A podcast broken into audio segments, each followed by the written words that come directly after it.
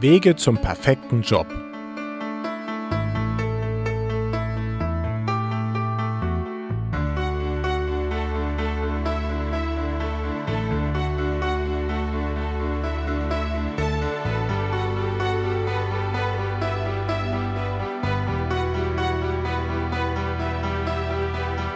Thema heute Mut zur Selbstständigkeit mit Werten und Visionen.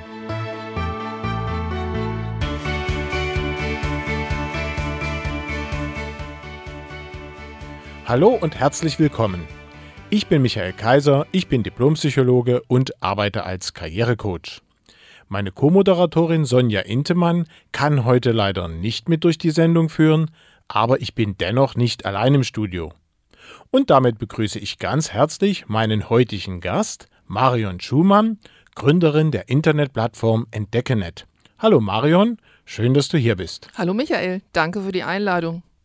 Ja, Marion, wie der Titel unserer Sendung verrät, soll es heute um die Selbstständigkeit gehen und zwar die Selbstständigkeit, die auf Werten und Visionen fußt. Und du hast genau für solche Unternehmen eine Internetplattform geschaffen, die wir gleich näher vorstellen werden. Aber bevor wir das tun, würde ich dich doch bitten, zunächst ein paar Worte über dich selbst und deinen eigenen beruflichen Werdegang zu finden. Ja, Michael, mache ich gerne. Ja, ich war 27 Jahre lang in Konzernen tätig. Das hört sich vielleicht im Moment ein bisschen langweilig an, aber in Konzernen hat man schon die Möglichkeit, seine Jobs nach zwei bis drei Jahren zu wechseln. Ich habe nicht nur die Jobs gewechselt, auch die Firmen und war in vielen unterschiedlichen Bereichen tätig. Ich habe angefangen als Rohölhändler, danach wurde ich Devisenhändler, dann bin ich ins Treasury gegangen und habe europäische Finanzen konsolidiert. Danach kam die Rohtabakplanung und ganz zum Schluss war ich dann 15 Jahre lang im IT-Geschäft. Auch im IT-Geschäft haben die Jobs auch immer alle zwei bis drei Jahre gewechselt, aber meine Jobs in diesem Umfeld waren immer global. Das heißt also IT immer weltweit. Die letzten paar Jahre war ich tatsächlich Experte für Kostensenkungen und Umorganisationen auch wieder von Teams weltweit. Es gab immer mal wieder Phasen, wo man im Konzern gedacht hat, es gibt keine Umorganisation mehr, das muss jetzt mal die letzte gewesen sein. Das ist aber Wunschdenken und nie der Fall. Und die Reduzierung der Mitarbeiter und die Reduzierung der Kosten haben sich an sich immer weiter beschleunigt. Früher gab es alle zwei bis drei Jahre oder alle drei bis vier Jahre eine Umorganisation, dann alle zwei bis drei, dann jedes Jahr und dann hinterher wurde es auch tatsächlich noch extremer. Und im Konzern, egal was ich da gemacht habe, es ging eben immer nur ums Geld und sonst gar nichts. Das ist der einzige Grund, warum Konzerne arbeiten. Die Beispiele, die du gebracht hast, sind ja alles Themen, die die meisten Leute nicht mit Werten und Visionen in Zusammenhang bringen würden. Warum hat das bei dir so lange gedauert, bis du diesen Schritt gemacht hast und eben wirklich was ganz anderes gemacht hast und eben aus dem Konzernbereich auch komplett ausgestiegen bist? Die Leute, die in den Konzernen arbeiten, und das war bei mir auch nicht anders, die wissen nicht, was ihre Talente wirklich sind. Weil man arbeitet immer in einem System und man muss sich in diesem Organismus im Grunde zurechtfinden. Und das ist hauptsächlich Anpassung. Anpassung an den nächsten Chef, Anpassung an die Vision. Und ich habe oft gewechselt und habe natürlich dann immer was Neues gelernt. Das heißt also, da kommt man dann noch weniger dazu, drüber nachzudenken, mache ich jetzt lieber was eigenes, sondern da lernt man halt wieder irgendwas Neues und dann ist man dem Schritt der Erkenntnis zum Ausstieg, kommt man dann so Stück für Stück schon näher. Aber bis man dann wirklich begreift und sich auch wirklich traut, da rauszukommen, das dauert dann eben eine Zeit. Ich hatte vorhin ja schon gesagt, dass du die Gründerin der Internetplattform Entdeckenet bist. Erzähle unseren Hörern doch bitte mal, was Entdeckenet genau ist und wie du auf die Idee gekommen bist, diese Plattform zu gründen. Also entdecke.net ist eine Plattform, die besondere, inhabergeführte, kleine und mittelständische Unternehmen vorstellt. Es ist im Grunde genommen ein Portal in eine andere Welt. Ich habe keine großen Unternehmen auf meiner Plattform, sondern tatsächlich nur die kleinen und mittelständischen und eben auch nur die besonderen. Wenn es nicht nur die besonderen wäre, dann wäre es im Grunde ein Branchenbuch und das will ich natürlich nicht sein. Gegründet habe ich das erstmal habe ich herausgefunden, dass meine Talente ganz stark in dem Bereich Netzwerk liegen. Im Konzern muss man, man kann auch sagen, darf man, aber an sich ist es muss, man muss Netzwerke bilden. Die sind ganz wichtig zum Überleben. Mit einem guten Netzwerk kann man auch mal was verkehrt machen, spielt dann keine Rolle. Wenn man Leute gut zusammenbringt, gut verhandelt, ähm, viele Leute einem vertrauen, dann macht das Sinn. Und dann habe ich mir überlegt, das ist eine Sache, die würde ich gerne mit den kleinen und mittelständischen Firmen machen. Die haben keine Netzwerke, die sind den Konzernen im Grunde in diesem Bereich unterlegen. Die haben wahnsinnig viel zu tun, haben wenig Zeit und kooperieren auch oft nicht so miteinander, wie das Konzerne manchmal machen. Und deshalb habe ich diesen Netzwerkgedanken aufgegriffen. Das ist ein Punkt. Bei mir ist es auch so, dass die Firmen, die bei mir vorgestellt werden, dass sie eben auch ja sich untereinander unterhalten, dass sie gucken, was machen die anderen. Und es ist eben auch für die Benutzer, die sich dann diese Unternehmen angucken, ja, was machen die eigentlich und was gibt es überhaupt Besonderes, weil wir gucken viel Fernsehen oder viele Leute gucken viel Fernsehen, lesen Zeitungen und das, was es da an Marketing gibt, ist eigentlich immer das Gleiche. Deshalb denke ich, dass die wahren Schöpfer oder Leute, die was kreieren, die Klein- und Mittelständler sind, weil die wirklich mit neuen Sachen kommen und alternative Ideen haben müssen. Ein Konzern schmeißt einfach Milliarden auf den Markt und kauft sich, was er will. Oder er senkt die Kosten. Oder er gliedert aus. Oder sie machen sonst irgendwas. Aber es kommen nie irgendwelche bahnbrechenden Sachen auf den Markt, wo man sagen kann, das ist jetzt mal wirklich gut für die Gesellschaft und für die Umwelt. Sondern es gibt dann durch Marketing beworbene Sachen, wo aber dann trotzdem der Nutzen fehlt, wenn man sich die Inhaltsstoffe anguckt, wenn man sich anguckt, wie was tatsächlich hergestellt wird, dann gibt es da eigentlich eher generell Verschlechterung anstatt Verbesserung. Auch im landwirtschaftlichen Bereich könnte sich natürlich viel tun, tut es aber nicht. Und deshalb bin ich der Meinung, wenn wir den Verbrauchern mehr darüber erzählen, was die Kleinen tun, welche Produkte sie haben und so einen kleinen Teil der Verbraucher weglocken von den Konzernen und sagen, guck mal, interessiert euch mal für eure Region, für das Land und einfach den Konsum ein bisschen hinterfragen. Man braucht sicherlich auch nicht alles, was wir so kaufen. Viele Sachen kauft man und denkt, man braucht sie, aber in Wirklichkeit braucht man sie gar nicht. Viele Sachen lernt man ja auch erst irgendwo in der Zeitung kennen und denkt man, ha, und dann wird ein Wunsch kreiert und das will ich jetzt haben.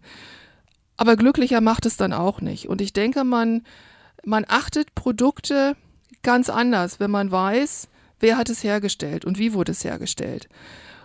Und es ist einfach so eine Bewusstseinsgeschichte. Wenn wir alle wirklich mehr auf diese Unternehmen kommen und uns mehr für die interessieren, dann haben es die Konzerne in diesem Sinne schwierig, weil die werden selten mit irgendwas Neues kommen, sondern sie werden dann vielleicht eher versuchen, die Kleinen zu kaufen, was ja natürlich gang und gäbe ist in der heutigen Zeit. Und darum geht es im Grunde. Und ich muss sagen, dass das ganz gut funktioniert. Es gibt viele Überraschungen, dass tatsächlich noch Sachen in Deutschland hergestellt werden, von denen man gar nicht wusste, dass das überhaupt noch möglich ist. Und ja, bei Entdecke werden diese Firmen eben vorgestellt, sehr übersichtlich. Es gibt verschiedene Kategorien.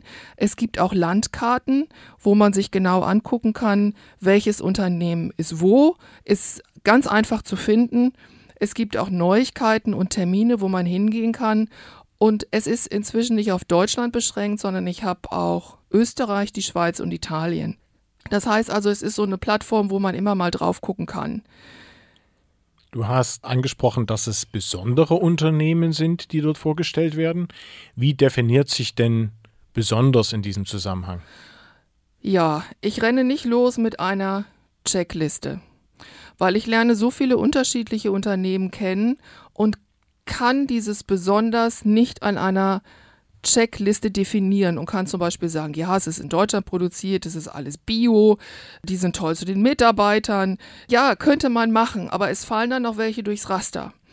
Und die Sache ist, besonders bedeutet, ja, dass sie hier hauptsächlich in unserem Land tätig sind. Sie können aber auch geschickte Kooperationen haben, zum Beispiel mit anderen Ländern es ist auch möglich, eine gute Kooperation zu haben mit jemandem, der in Indien dann vielleicht was herstellt, solange die Leute dann im Ausland eben auch davon leben können. Die meisten meiner Kunden produzieren tatsächlich hier, also entweder Deutschland, Österreich, Schweiz oder auch in Italien und haben eben sehr viele Kooperationen mit handwerklichen Betrieben, mit einer Schlosserei, mit einem Schreiner zum Beispiel und wenn ich dann beim Kunden bin, dann fahren wir die auch meistens ab. Die nehmen sich unheimlich viel Zeit, wenn ich komme, weil sie das Interesse, was ich für diese Firmen habe, schätzen und weil es das nicht so oft gibt. Und das Konzept bei Entdecke ist, dass nicht nur dieses Produkt im Vordergrund steht, sondern im Vordergrund steht natürlich der Inhaber. Und bei Entdecke wird auch der Inhaber und das Produkt zusammen vorgestellt. Man kann das nicht voneinander trennen. Der Inhaber ist derjenige mit der Vision und dann kommt ein bestimmtes Produkt raus. Und das Vertrauen, was man dann in dieses Unternehmen hat, ist ein ganz anderes, wenn man tatsächlich beide Seiten kennt. Also es gibt keine Checkliste, es wird aber alles auf der Webseite komplett ehrlich erklärt, wo ist was gemacht, wo ist was hergestellt, was sind auch die Interessen die persönlichen Interessen der Inhaber, ähm, was sind die Pläne, die er in der Zukunft hat. Und hoffentlich nicht zu viele Worte, hoffentlich nicht zu wenig. Ich denke, das ist so eine Mischung, die einem eine gute Idee gibt.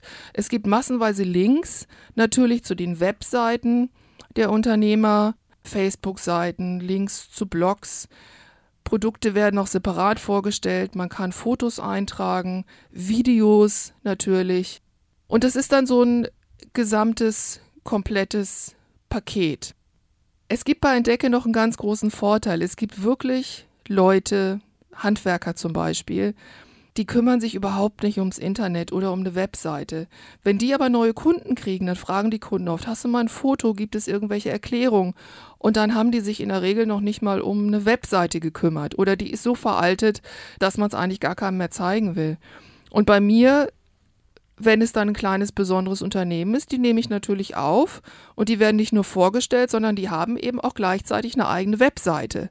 Und da habe ich ein paar Unternehmen, die packen dann die Webseite auf ihre Visitenkarten zum Beispiel oder sagen Kunden, ja, da kannst du mal reingucken und haben damit im Grunde keine Arbeit, außer vielleicht ab und zu mal ein neues Foto reinzustellen. Und das ist schon für die ganz Kleinen eine total interessante Sache.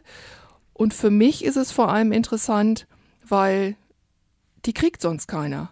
Und die werden eben sonst auch nicht vorgestellt. Und die werden wahrscheinlich auch nie irgendwann alleine eine Webseite machen, weil sie sich einfach nicht auskennen. Und das finde ich wichtig, dass ich die mit drauf habe und eine Möglichkeit gefunden habe, ja, sie im Internet präsent zu machen, ohne dass sie selber viel Aufwand haben. Du hast erwähnt, dass du zu den Firmen auch hinfährst. Fährst du da wirklich zu jeder Firma, die aufgenommen werden soll oder aufgenommen werden möchte, tatsächlich hin oder wie läuft das ab? Ja, tatsächlich. Ich fahre überall hin. Ich habe mir ein Wohnmobil gekauft, war ich zwei Monate lang unterwegs, also mit einer kleinen Pause zwischendurch. Und ich habe mich für das Wohnmobil entschieden, weil ich so einfach am flexibelsten bin. Ich könnte natürlich auch sagen, gut, ich fliege, nehme einen Leihwagen, suche mir irgendwo ein Hotel oder eine Pension und fahre dann von einem zum anderen. Das ist aber wirklich schwierig, weil meine Kunden, die sind irgendwo in den Bergen, außerhalb der Städte, manchmal auch innerhalb der Städte, die sind halt wirklich überall verteilt. Und ich schaffe natürlich wesentlich weniger mit Flugzeug und Hotel, und um Entdecke wirklich gut auf die Beine zu bringen, muss ich natürlich eben auch eine gewisse Anzahl von Kunden auf dem Portal haben. Ja, und ich habe eben den Anspruch, ich möchte sie alle persönlich kennenlernen und ich möchte mir auch die Zeit nehmen. Wenn ich jetzt beim Kunden bin und der sagt dann, ach, bleib doch nochmal zum Essen oder wollen wir heute Abend irgendwas machen, ja, dann ist es natürlich toll, weil ich sie besser kennenlerne und ich will dann auch bleiben. Wenn ich dann sagen muss, oh, mein Flugzeug geht aber, dann wäre es einfach ungünstig. Und so kann ich eben auch mit meinem Wohnmobil manchmal vor dem Büro stehen oder vor der Wohnung und fahre dann eben am nächsten Tag weiter. Wie viele Firmen hast du inzwischen schon besucht? 50. Ja, das ist ja ganz ordentlich. Also da warst du richtig unterwegs. Ich war richtig unterwegs und ich habe eine ganz neue Welt kennengelernt, die ich so nicht kannte. Der allgemeine Trend ist ja wirklich so, alles ist schlecht. Die Konzerne sind nicht großartig, das weiß ich selber, da bin ich auch gegangen. Die Politik unterstützt die Konzerne, das will man auch nicht wirklich wissen. Es gibt nur noch Skandale, es gibt die Vorbereitung auf ja, größere Katastrophen, es gibt Kriege in vielen Ländern und ich lese schon lange keine Zeitung mehr, ich gucke auch schon lange kein Fernsehen mehr weil ich mich da einfach nicht gut informiert fühle. Und die allgemeine Wahrnehmung ist, oh, es wird immer schlechter, es wird immer furchtbarer und immer schwieriger und die Ohnmacht der Menschen wird immer größer. Und ich kann nur sagen, ich kann das so nicht bestätigen. Ich will das nicht verharmlosen, aber wenn man in diesem Hamsterrad ist und auch in diesen Konzernen ist, dann sieht man einfach nur das, worauf man fokussiert ist. Ich bin jetzt aber fokussiert auf die erfolgreichen kleinen Mittelständler und auf deren Kreativität und die will ich sehen. Und die Sache ist, ich finde sie oder sie finden mich. Mich würde dann in diesem Zusammenhang noch interessieren, wie hoch denn deine Anerkennungsquote ist. Also von den Firmen, die sich dafür interessieren, beziehungsweise die jemand vorschlägt oder wo es deine Idee ist, dass die vielleicht passen könnten. Wie viele werden denn dann am Ende von dir akzeptiert oder andersrum gefragt, wie oft sagst du auch mal Nein? Ich sage häufig Nein. Das muss ich auch, weil ich möchte mit meinem Konzept auch wirklich authentisch bleiben. Und ich sage Nein zu, ja, vielleicht fünf, vielleicht zehn Prozent sowas in dem Dreh, weil eben, ja, bei vielen ist die Intention schon ganz gut, aber in der Umsetzung passt vielleicht noch was nicht. Jetzt haben wir unsere Hörer natürlich schon so richtig neugierig gemacht auf besondere Unternehmen, die dann eben auf Entdeckenet vorgestellt werden und die man da auch recherchieren und finden kann. Aber nenne uns doch bitte mal ein paar richtig schöne, typische Beispiele für besondere Unternehmen, die man eben jetzt auf Entdecke bereits finden kann? Also sagen muss ich dazu, dass sie alle erfolgreich sind und dass sie nicht unbedingt es nötig hätten, auf Entdecke zu kommen, wegen des Marketings zum Beispiel. Gut, ein bisschen extra Geschäft kann natürlich nie schaden, aber sie sind halt schon erfolgreich mit dem, was sie tun und die, die ich drauf habe, sind auch schon sehr lange dabei.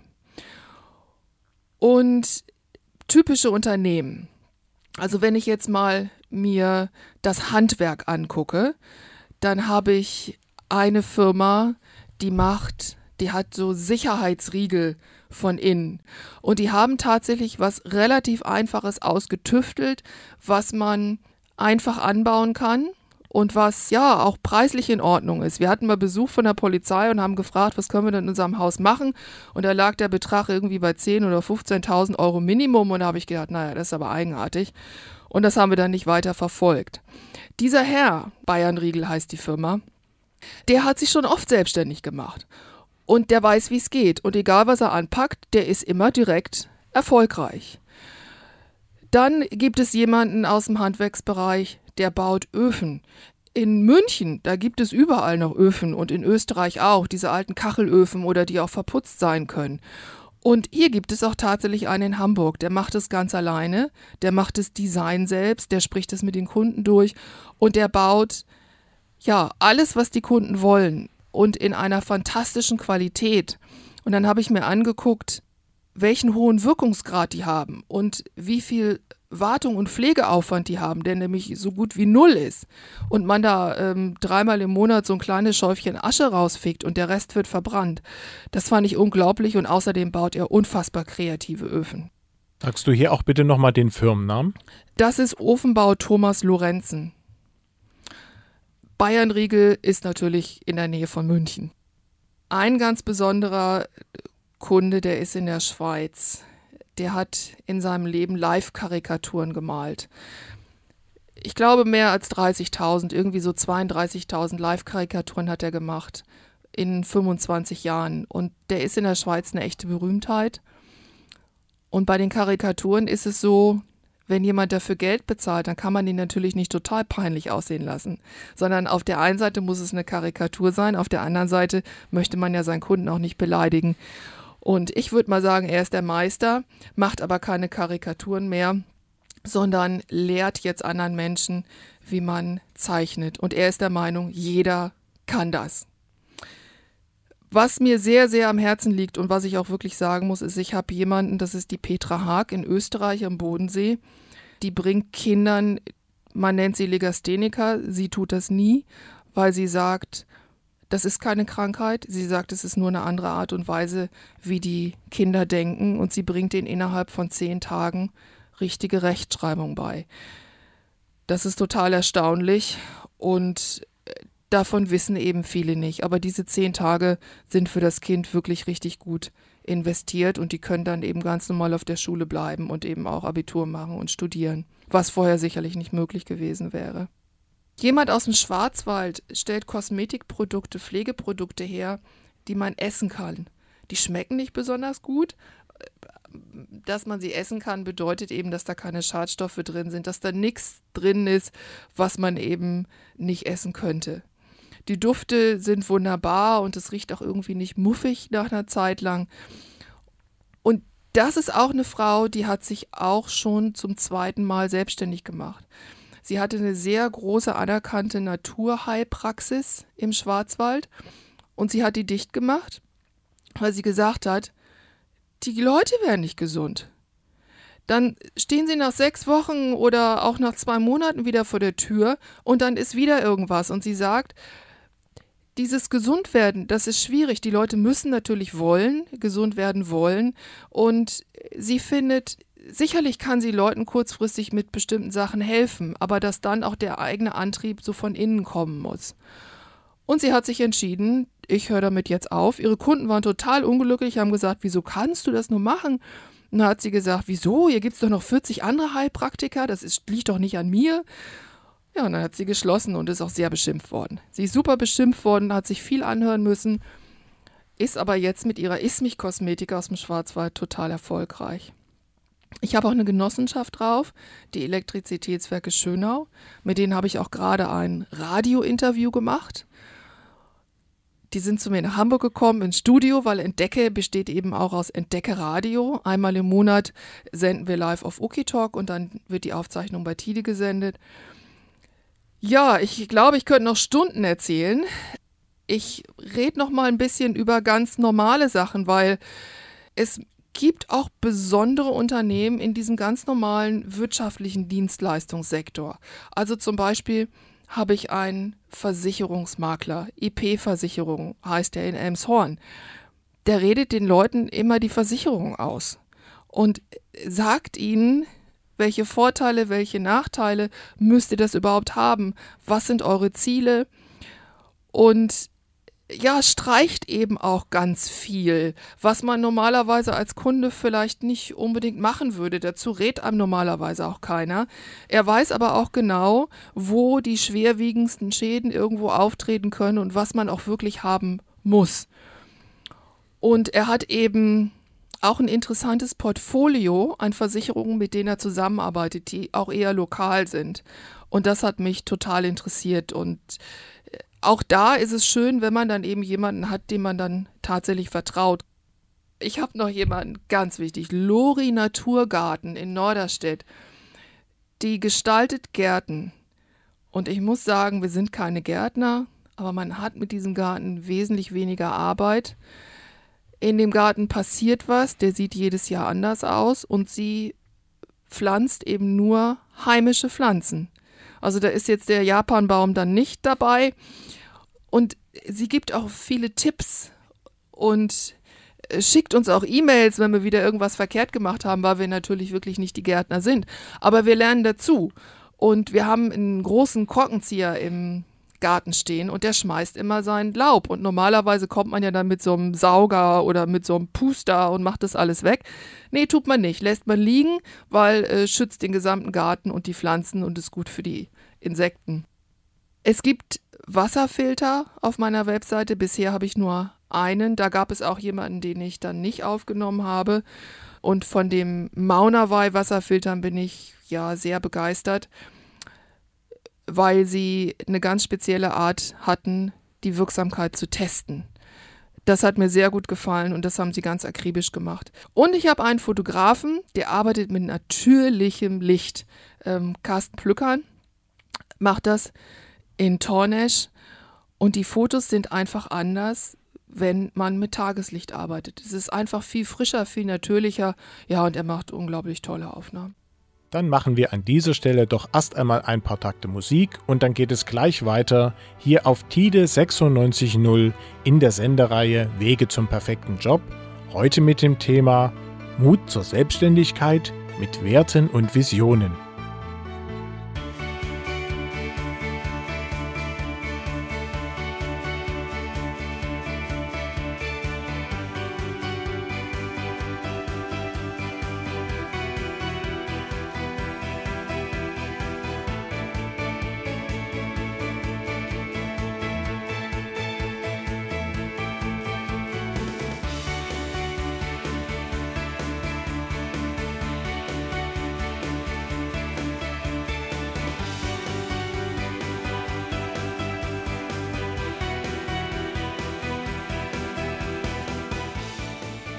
Und da sind wir wieder hier auf TIDE 96.0 in der Sendereihe Wege zum perfekten Job.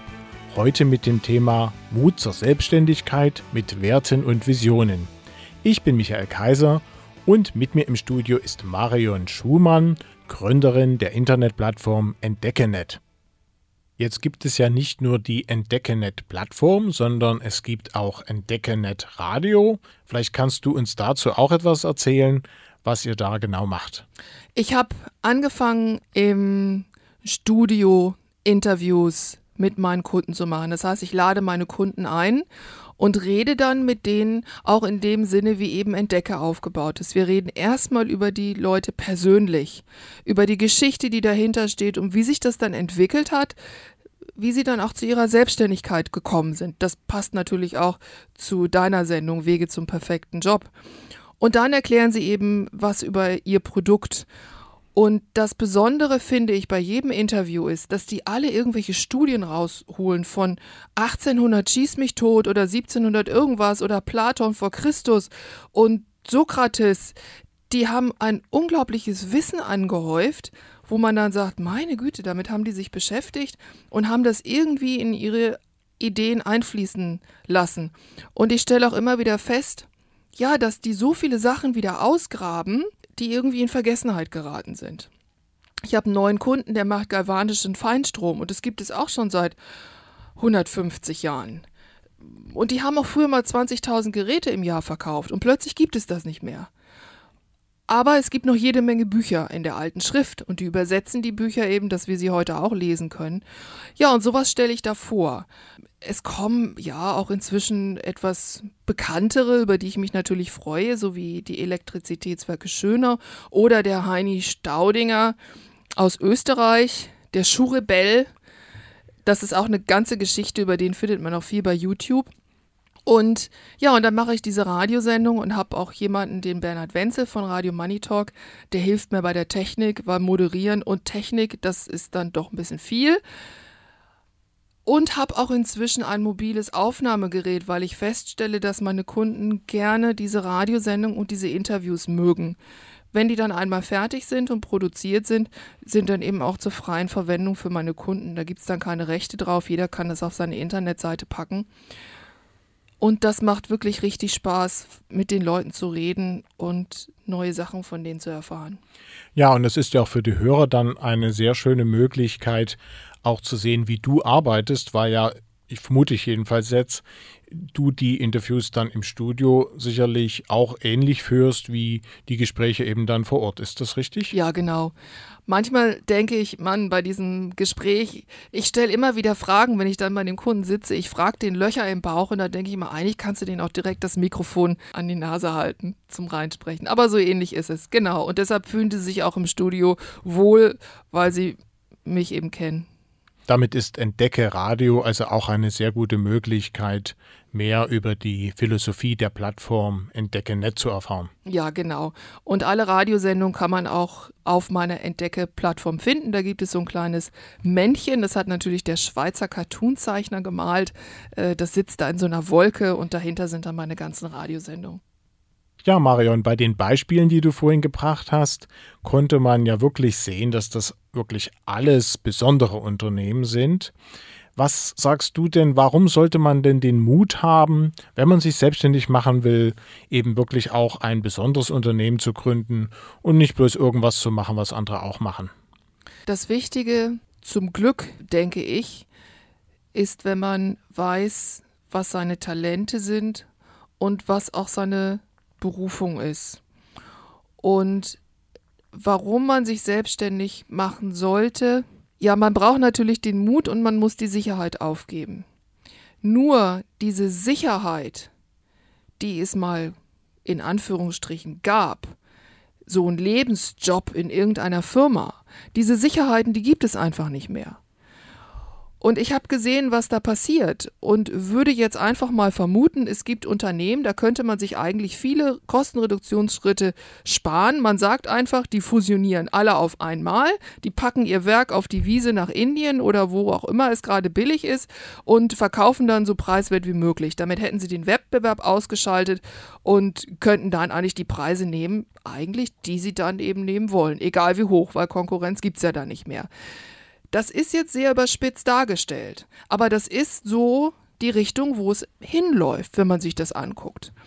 Und da es diese Sicherheiten nicht mehr gibt und der Weg irgendwie bei den Großen immer gleich ist, kann man sich auch überlegen, seinen eigenen Visionen zu folgen. Weil wenn man seinen eigenen Visionen folgt, gibt das innere Sicherheit. Damit ist man nicht mehr abhängig von irgendeiner äußeren Faktoren, sondern man vertraut sich selber und das gibt wahnsinnig Kraft. Und das bringt dann auch ein Stück weit raus aus dem System. Das braucht natürlich ein bisschen Übung am Anfang und es geht auch nicht von heute auf morgen. Aber die Puzzleteile fallen dann zusammen, weil man richtet ja dann seine Aufmerksamkeit auf die eigene Vision. Man probiert vielleicht auch mal wieder neue Sachen aus und guckt, wie es klappt. Ein paar Sachen übernimmt man, ein paar Sachen macht man vielleicht anders. Aber das Aller, Allerwichtigste ist, man macht sich unabhängig. In den Konzernen hat Andersdenken keinen Platz. Ich habe zwar, denke ich mal, hin und wieder mal anders gedacht, aber im Großen und Ganzen wenn man das System nicht akzeptiert und die Regeln nicht akzeptiert und dieses Spiel nicht akzeptiert, dann kommt man da auch nicht weiter. Das heißt also, besser ist, man ist angepasst und macht das, was von einem erwartet wird. Wenn man aber über den Tellerrand hinausguckt und sein Leben frei und anders gestalten will, dann macht es Sinn, sich selbstständig zu machen. Man kann natürlich sagen, ich mache mich selbstständig und der Grund ist nicht, sind nicht meine Talente oder meine Berufung, sondern ich will einfach so viel Geld wie möglich verdienen. Kann man machen. Ich bin aber nicht der Überzeugung, dass man dann viel anders ist im Grunde als der Konzern. Man tut dann auch nicht unbedingt was für die Gesellschaft. Man kann natürlich Sachen in China ganz billig einkaufen und man kann hier einen Markt kreieren und kann sagen, guck mal hier, das müsst ihr alles haben und man verkauft es halt für das Zehnfache. Das ist möglich. Aber ich glaube, der Trend der Zeit geht in die Richtung, dass wenn man mit seinen Talenten auch was für die Gesellschaft tun kann, und die Schnittmenge zwischen beiden möglichst groß ist, dass man dann gut und erfolgreich sein kann. Und dann ist es egal, ob man in einem bestimmten Gebiet der Zehnte ist, der Kürbiskernöl anbaut. Man wird trotzdem erfolgreich sein. Und wer nicht den Mut hat und sagt, kann ich jetzt im Augenblick nicht, was viele sagen, die Kinder haben und sagen, die müssen erstmal erwachsen werden. Es gibt viele Hürden und viele Grenzen, immer zu sagen, nee, mache ich nicht. Aber man kann auch in Teilzeit anfangen. Man kann sagen, ich gucke mal ein bisschen weniger Fernsehen und kümmere mich mal vielleicht abends darum, mir zu überlegen, was kann ich denn machen, wo kann ich denn hin. Man muss nicht direkt ins kalte Wasser springen, das ist gar nicht nötig, sondern man kann sich auch parallel nebendran was aufbauen und dann mal gucken, wie es läuft. Es bedeutet ja nicht mal, dass man die, unbedingt diesen harten Schnitt machen muss. Und ja, und wer sein eigenes Leben wieder selber gestalten will, für den führt eigentlich fast kein Weg dran vorbei, das dann irgendwann zu probieren. Ja, ich denke auch. Also ich sehe das ganz genauso, wie du das jetzt geschildert hast. Und mit dieser Sendung wollen wir natürlich auch allen Mut machen, die eben diesen Gedanken vielleicht schon haben, aber ihn noch nicht umgesetzt haben, sich diesem Thema mehr zu widmen und zu schauen, wie sieht es denn mit der eigenen Berufung aus und was passt denn dazu vielleicht auch gerade in Sachen der Selbstständigkeit am besten. Du hattest gerade schon so ein bisschen die Rahmenbedingungen angesprochen in denen man ein Unternehmen gründen kann, also zum Beispiel auch kleiner anfangen, nicht gleich sich sofort selbstständig machen und dann eben auch vielleicht damit Geld verdienen müssen, sondern erstmal Teilzeit, Sachen ausprobieren. Was würdest du sagen, was sind denn eigentlich so die wichtigsten Faktoren, um gerade jetzt auch mit einer besonderen Idee eine erfolgreiche Gründung hinzulegen? Also ich würde erstmal anfangen, entweder mit einer langen Fahrradtour oder mit Pilgern oder mit einer Woche mal alleine sein, möglichst in der Natur. Und mal so ein paar Tage das Hamsterrad hinter sich zu lassen und sich mal ganz alleine zu überlegen, was kann ich denn gut? Einfach mal reflektieren. Was ist es, was mir Spaß macht? Was konnte ich immer schon gut? Was fällt mir leicht? was sind Zustände, die ich nicht mag, was hätte ich gerne. Da fällt einem was ein. Das war bei mir auch so, das ist bei vielen, mit denen ich gesprochen habe, auch so. Zeit für sich erstmal nehmen, eine Woche Auszeit und gucken, was da kommt. Also sich kennenlernen letzten Endes und ja, natürlich auch die eigene Berufung entdecken. Das ist ja dann die allerwichtigste Grundlage, bevor es überhaupt praktisch werden kann. Genau, und das würde ich auch wirklich erstmal ja tatsächlich alleine probieren. Hinterher kann man sich immer noch mal Hilfe suchen, gar kein Problem. Aber wenn dann wieder einer kommt mit guten Ratschlägen, einige mögen das, aber erstmal so ein bisschen Hausarbeiten und Hausaufgaben selber zu machen, das macht durchaus Sinn. Was ich noch ganz wichtig finde, ist das Ding mit den Ziele setzen. Ich meine jetzt nicht super tolle, ausformulierte Highflyer-Ziele, sondern aufschreiben, was man will. Ich habe immer aufgeschrieben und habe dann die Zettel irgendwo hingepackt und dann habe dann Jahre später mal reingeguckt und dann sich ist es mal eingetroffen. Ich glaube, dazu gibt es auch Studien, dass man sich einfach mal aufschreibt, wo will man denn hin? Und wirklich das ja eben auch sagen kann. Das ist kein Businessplan für die Bank oder sowas in der Regel, sondern das sind eigentlich wirklich Ziele für sich selber, die man eben auch braucht, um ein bisschen klarer zu werden. Ja, als Nebenjob anfangen, was kann man gut? Die Administration, die muss man leider hier in Deutschland und in Europa überall machen. Ein guter Steuerberater ist wichtig, Internetberatung ist wichtig, Geduld ist auch wichtig. Es braucht Zeit, bis seine Idee materialisiert ist. Ich sage das einfach mal so. Man denkt an irgendwas und denkt und denkt, aber es braucht, es macht nicht Schnipp und es ist fertig, sondern es ist so ein Denkprozess dahin. Und deshalb braucht man auch einfach ein bisschen Geduld. Ja, und dann durch Erfahrung die Sicherheit wirklich bei sich selbst finden und mit seinen Kunden auch immer in Kontakt zu bleiben, keine Angst zu haben, weil die geben einem eigentlich vor, ob man auf dem richtigen Weg ist oder nicht. Ja, also eine besondere Idee zu haben oder ein besonderes Unternehmen gründen zu wollen, ist natürlich eine sehr schöne Sache, aber es entbindet einen natürlich nicht von der handwerklichen Seite. Also man muss hier natürlich schon auf genau all diese Aspekte achten, die eben für einen wirtschaftlichen Erfolg auch notwendig sind. Und dazu gehört eben eine ordentliche Buchhaltung zum Beispiel und Steuerberatung und äh, Vertrieb und Marketing. Das gehört alles auch bei einem besonderen Unternehmen dazu. Und ich würde stark vermuten, dass die Unternehmen, die bei dir auf der Plattform schon präsent sind und die du dir angesehen hast, diese Sachen eben auch richtig gemacht haben. Die haben also da nicht bloß eine gute Idee gehabt oder eine besondere Idee, sondern die haben auch, ich nenne das gerne so die handwerkliche Seite, also auch diese ganzen anderen Aspekte ordentlich bedient. Würdest du mir da zustimmen? Ja, dem würde ich absolut zustimmen. Da ist keiner bei, wo ich sagen würde, da ist das totale Chaos ausgebrochen und dass der so viel Geld verdient oder dass er so gut klarkommt, ist Zufall. Bei denen ist nicht viel Zufall. Die setzen ihre Vision um und die haben auch komischerweise alle selber ein gutes Netzwerk. Die haben dann, der Steuerberater ist ein Freund, derjenige, der das Internet macht, den kennen sie auch. Die nutzen wirklich ihre Umgebung, die sie um sich rum haben. Die haben auch oft Mitarbeiter äh, aus dem Dorf, oder irgendwo in der näheren Umgebung. Und die nutzen tatsächlich alles das, was sie in ihrer Umgebung haben, für ihr Unternehmen und bringen diese Leute zusammen.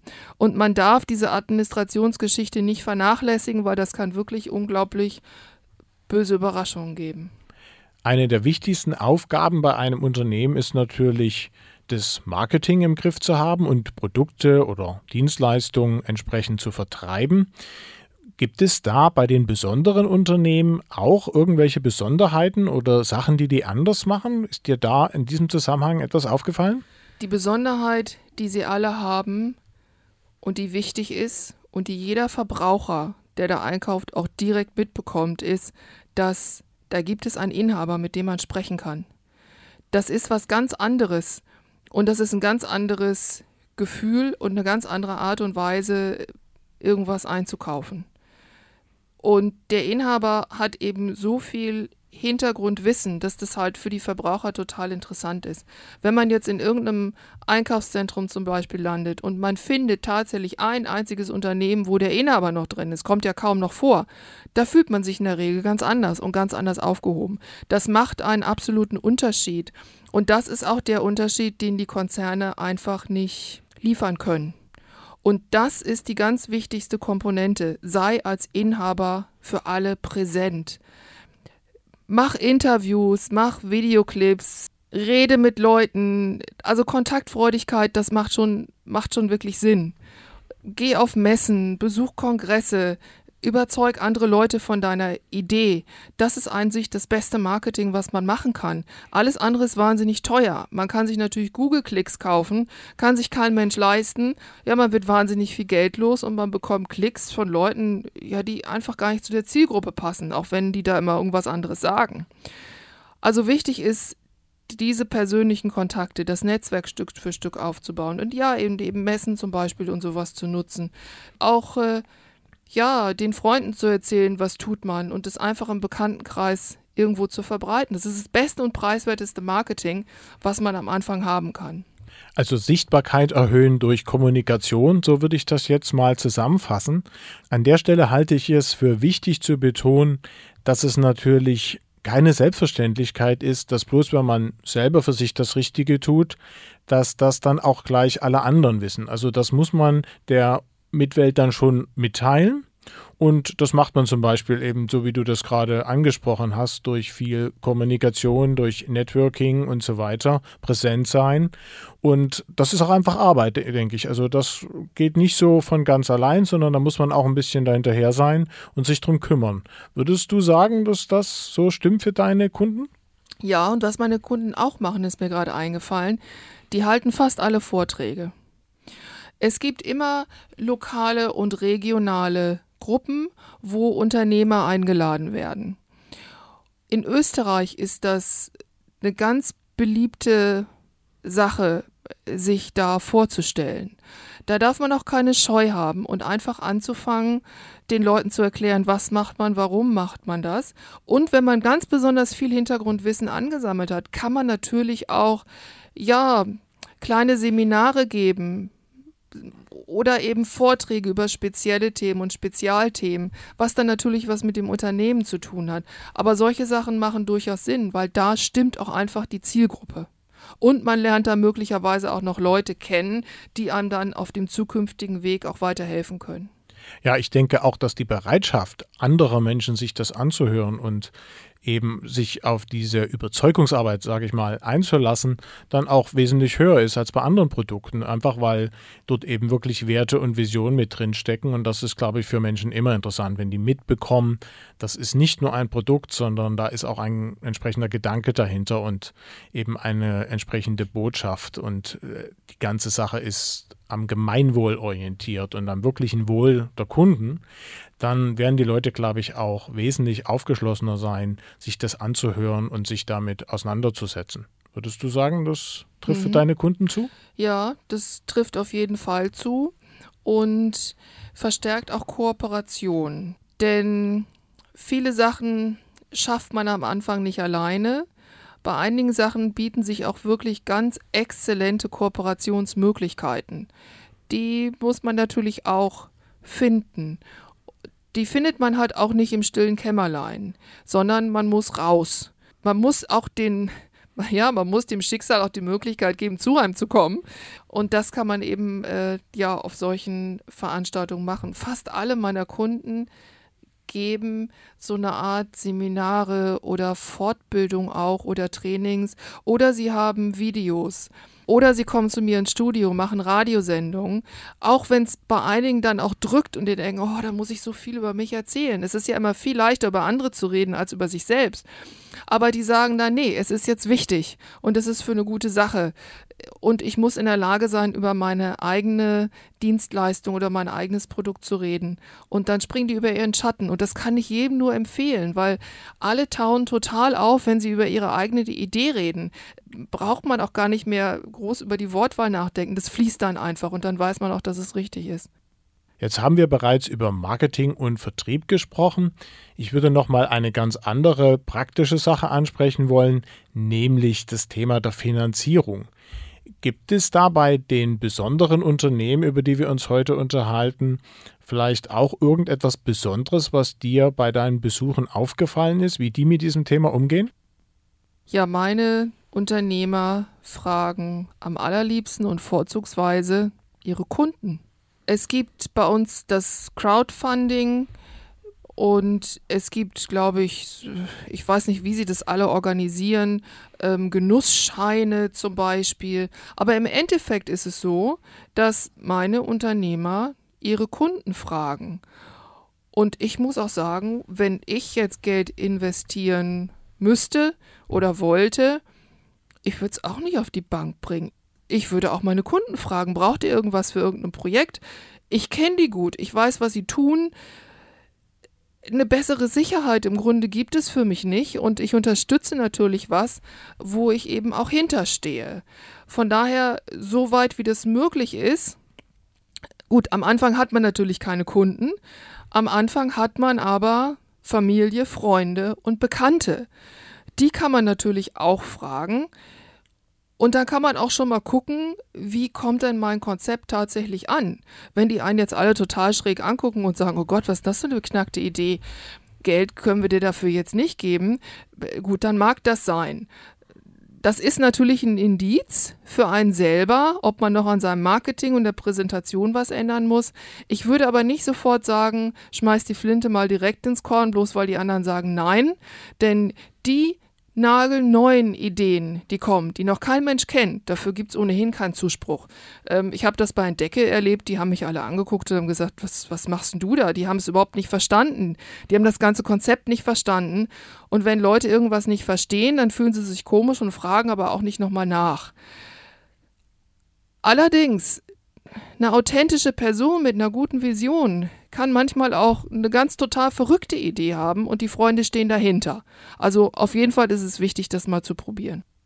Ich sehe das auch so, wenn man am Ende nicht mal seinen eigenen Bekanntenkreis davon überzeugen kann, beziehungsweise also die Vorteile des Produktes am Ende so gut erklären kann, dass die Leute das also mindestens verstehen und vielleicht auch äh, entsprechend würdigen können, dann ist das immer ein Warnsignal. Klar kann das sein, dass man vielleicht mit den falschen Leuten redet und dass die Zielgruppe für das, was man anbieten möchte, eben ganz andere Leute sind, die das dann schnell verstehen werden. Dann eignet sich der eigene Bekanntenkreis vielleicht weniger dazu. Aber grundsätzlich ist es schon so, wenn es im eigenen Umfeld keiner versteht, was man tut und dann natürlich auch nicht finanzieren wird, dann ist das eher ein Warnsignal in der Hinsicht, dass man vielleicht mal prüfen sollte, ob man nicht doch noch an der Kommunikation bezüglich der Geschäftsidee feilen muss und die noch verbessern muss, weil die Wahrscheinlichkeit dann einfach hoch ist, dass es anderen auch so geht und dass man am Ende nichts verkauft, weil am Ende keiner den Wert versteht, den man mit seinem Produkt oder seiner Dienstleistung liefern möchte. Was mir persönlich zu dem Thema noch einfällt, ist das Stichwort Business Angels. Das ist ja nur ein Oberbegriff, da muss man auch ein bisschen aufpassen, aber grundsätzlich gibt es da schon sehr, sehr gute Beispiele. Und der Kern der Idee ist letzten Endes, dass man sich jemanden sucht, der in der Regel auch etwas älter ist, der sehr erfahren ist, der selber unternehmerisch schon tätig war, der auch Geld hat und der das Projekt nicht nur maßgeblich mitfinanziert, sondern eben mit seiner Erfahrung auch beratend zur Seite steht. Und das kann natürlich gerade am Anfang auch eine sehr gute Hilfe sein. Da muss man halt aufpassen, dass man für sich die richtige Person, den richtigen Unterstützer findet. Das sollte natürlich dann wirklich auch jemand sein, der zum Produkt passt, zu meiner besonderen Idee passt, logischerweise. Aber auch den kann man ja suchen. Und dann mag das auch eine große Unterstützung sein, die einem die ersten Schritte deutlich erleichtert. Ja, man gibt natürlich auf der einen Seite ein bisschen Selbstständigkeit ab. Auf der anderen Seite, wenn der Partner wirklich gut passt, gewinnt man vielleicht auch was dazu bei Sachen, in denen man sich nicht so gut auskennt. Man muss das wirklich ja gut überlegen und hoffen, dass man dann da auch wirklich auf den richtigen trifft. Ja, wir hatten das ja vorhin schon angesprochen im Zusammenhang mit der Berufung. Es ist halt wichtig, dass ich mich möglichst gut selber kenne. Und dann kann dieser Erkenntnisprozess ja dann dazu führen, dass ich sage, okay, ich habe hier eine ganz tolle Idee und das und das macht mir Spaß und das kann ich auch gut. Nur reicht das leider nicht aus. Da fehlt noch irgendwas. Und dann muss das ja nicht das Ende der Geschichte sein. Dann kann ich mir ja zum Beispiel jemanden suchen, der genau eben diese Sachen mitbringt und auch gerne macht, die bei mir eben noch fehlen. Klar, dann gibt man dort Freiheit ab oder auf, aber man gewinnt natürlich auch was. Und ich kenne Unternehmen, die nur deshalb schwierige Zeiten überstanden haben, weil der Unternehmer sozusagen eben nicht alleine war, sondern weil es eine Kooperation war von mehreren Geschäftspartnern, die sich dann eben auch gegenseitig moralisch gestützt haben, als es schwierig wurde und durch die schwierigen Zeiten eben zusammengegangen sind. Also das hat so Vor- und Nachteile. Klar, man hat weniger Freiheit, aber man hat eben auch jemanden an der Seite, der andere Kompetenzen mitbringt und von daher eben am Ende zusammen mit mir mehr bieten kann, als wenn ich alles alleine machen muss. Das ist sicherlich auch noch ein wichtiger Aspekt. Dann habe ich noch mal eine ganz andere Frage und zwar gerade bei den Unternehmen, bei denen es gut läuft, wo sich die ganze Sache sehr gut entwickelt, wo man also dann auch mehr Nachfrage generiert wie gehen die denn mit dem Wachstum um? Das wird ja vielfach kritisiert, gerade bei den großen Unternehmen, weil die immer wachsen wollen und das ist ab einem gewissen Punkt dann in den meisten Fällen noch nicht mehr gesund. Aber gerade bei den Kleinen, wenn, sich, wenn das gut läuft, wie gehen die mit dem Thema Wachstum um? Die fangen an zu kooperieren. Die geben vielleicht mehr zu ihren Handwerkern, machen vielleicht ein bisschen weniger selbst, behalten aber die Fäden in der Hand. Und ja, sie spannen auch die Familie ein. Das ist auch eine gute Idee, denn oft ist es ja so, ein Partner macht sich selbstständig und der andere arbeitet noch irgendwo ganz normal weiter. Und das kann man unheimlich gut puffern. Wenn es dann wirklich mit der Selbstständigkeit prima läuft, dann hört der Partner eben auf und steigt ein. Sicher, das kommt natürlich auf die Beziehung an, ob das dann funktioniert, aber ich habe sehr viele Beispiele, wo das auch genau so passiert ist, dass nach einer gewissen Zeit der Partner sagt, nur mit meinem Job bin ich sowieso nicht zufrieden, ich steige bei dir mit ein. Und das funktioniert auch ganz gut. Freunde können zum Beispiel auch mit einsteigen Sicherlich muss man immer auf die Personalkosten achten. Um flexibel zu bleiben, ist es eben auch gut, mit Freiberuflern zu arbeiten. Nicht unbedingt mit festen Angestellten, sondern eben auch mit anderen Selbstständigen, die eben das bringen, was man selber braucht und wo man dann eben auf Stundenbasis bezahlt. Es muss natürlich alles gesund werden. Sich das Wachstum mit einem großen Kredit zu erkaufen, das halte ich für problematisch. Könnte man sagen, dass also diese besonderen Unternehmen in Sachen Wachstum in erster Linie darauf setzen, mit anderen gemeinsam zu wachsen, also eben Sachen auch abzugeben und Arbeit zu teilen und letzten Endes eben das Wachstum gut zu verteilen auf das gesamte Netzwerk. Kann man das so sagen? Ja, sie sind mit dem Wachstum aber allgemein eher konservativ. Ich habe bei den kleinen Firmen viele, die sagen, Wachstum toll, will ich doch gar nicht ich will nicht weiter wachsen. Äh, ich habe meinen Hof und aus der Milch produziere ich den Käse und das ist das, was ich zum Leben brauche und alles ist prima. Habe ich eine Mitarbeiterin, die mir hilft, den Rest mache ich alleine und damit sind die zufrieden. Und wenn man sein Auskommen hat und man ist mit dem zufrieden, was man tut, dann muss man ja auch nicht immer wachsen. Das ist überhaupt gar nicht notwendig. Wenn es dann passiert, weil die Nachfrage einfach gut ist oder weil vielleicht der Eigentümer sagt, ach, ich will gar nicht mehr selbst produzieren, ich möchte jetzt lieber mein Wissen weitergeben an andere, mach vielleicht mehr Seminare, Workshops, Trainings, dann fokussiert er sich auf was anderes. Aber Wachstum ist einfach gar keine Pflicht. Bei meinen besonderen Unternehmen ist Wachstum überhaupt gar keine Pflicht. Wichtig ist, dass der Unternehmer mit dem, was er tut, zufrieden ist. Und wenn das zehn Jahre immer gleich läuft, dann läuft es immer gleich. Wenn es ihm gut geht und er alles hat, was er braucht, was braucht er denn dann mehr? Und damit haben wir auch schon wieder das Ende der Sendung erreicht. Ja, liebe Zuhörer, ich hoffe, wir zwei hier im Studio haben euch heute ermutigen können, dem Gedanken an eine unternehmerische Tätigkeit, die auch wirklich eurer Berufung und damit euren Werten und Visionen entspricht, eine Chance zu geben. Wie immer würde ich mich sehr über ein Like und eure Kommentare zu dieser Sendung auf unserer Facebook-Seite freuen. Diese könnt ihr jetzt gleich bei Facebook aufrufen, indem ihr einfach den Titel unserer Sendereihe, also Wege zum perfekten Job, oben im Suchfeld eingebt. Wer Kontakt zu uns aufnehmen möchte, der findet uns natürlich auch direkt im Internet. Marion, sag doch bitte mal, wie die genaue Adresse von Entdeckenet lautet www.end-decke.net. Und meine eigene Website findet ihr wie immer unter www.michael-kaiser.de.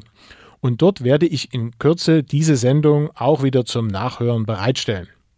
Auf der entsprechenden Seite gibt es dann ebenso die Links zu den Internetpräsenzen der heute von uns erwähnten Unternehmen und natürlich auch zu Entdeckenet selber.